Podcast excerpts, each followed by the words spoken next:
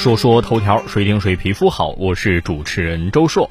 我们来关注今天的话题：N95 口罩等防疫用品价格大跳水。根据报道，随着多地陆续公布新冠病毒感染高峰已过，近来 N95 口罩、血氧仪等防疫用品的价格大跳水。之前坐地起价两三个月涨了三四倍的血氧仪，跌到了百元以内。N95 口罩普遍降到了一元区，甚至更低。有网友之前买的 N95 口罩入手的时候将近四块钱一个，如今不到六毛一个。不少网友吐槽血氧仪和 N95 降价，心情像股票跌了一样。很多人十分后悔囤货，表示自己亏了好多。还有人质疑之前大幅涨价行为为什么没有受到监管呢？如果是自己用，当时囤多了。管他多少钱买的，我觉得无所谓。就算稍微有点心疼，也无伤大雅。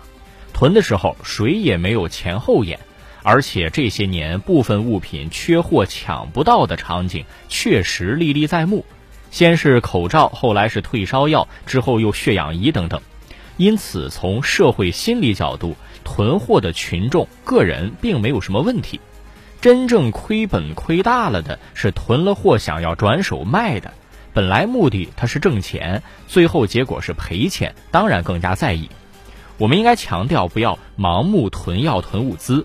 明显由于网络谣言或者社会资本带节奏的所谓的那些囤货指南，一定要有分辨力，根据自己的需求进行购买。但在难以对自己的判断力有准确评判的情况下，就难免会有囤货的行为。就比如说 N95 口罩。之前防控政策刚刚优化调整的时候，不少专家说要戴 N95，后来又说普通医用口罩就可以，这样就导致 N95 口罩降价呀。但是到底戴什么样的口罩管用呢？或者哪种口罩的防护作用更强呢？专家说的就一定正确吗？老百姓分辨不清楚，尤其是各个专家的说法都各不相同。所以说呢，囤了也就囤了，如果当时没囤。这会儿专家出来说必须要戴 N95 才管用，那后果就可能是一个都买不到，都抢不到了。因此，在自我防护方式不明确的前提下，也没什么办法。从市场角度来看，防疫物资不应该大幅涨价，否则存在不正当竞争或者囤积居奇的嫌疑。但是在正常市场经营涨价的范围内是不违规的。而现在价格回归正常，是市场回归理性的标志。也说明啊，相关防疫物资供应不再短缺，生产能力足以支撑市场需求了。下个事儿，因为报酬没有完全支付，论文枪手起诉追讨十二万工资被驳回。最近，江苏法院审结了一起论文枪手被拖欠工资案件。说，二零二零年以来，被告吴某某通过微信等方式向原告樊某某布置写作任务。樊某某说呢，两年来他代写论文共计七百七十篇，其中三百一十九篇的报酬还没有支付，于是把吴某某告到了法院，请求判令其支付酬金近十二万。法院审理认为，原告获取的利益不受法律保护，驳回其诉讼请求。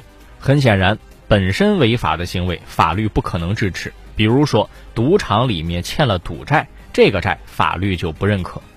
代写论文这个事儿呢，典型的做黑产，然后被坑了。代写论文是国家明令禁止的违法行为，严重扰乱社会秩序，违背公序良俗，助长不良风气，是不应当得到民法保护的民事权益。从能力角度，我们很佩服樊某某，两年写了近八百篇论文。这个水平应该是相当高了，尽管我曾经也接触过类似代写论文的公司，基本都是凑来凑去，内容未必很高，但是这八百篇论文两年时间啊，体现出基本素质是有的。我们多想一步，既然有了这个民事案件，是不是能给他转刑事啊？查一下这个公司代写论文的违法犯罪行为，另外到底是给哪些人学术造假了？查出来是不是又得一场地震呢？啊，当然查的可能性比较小了。说说头条，水听谁皮肤好，我是主持人周硕。下期节目咱们接着说。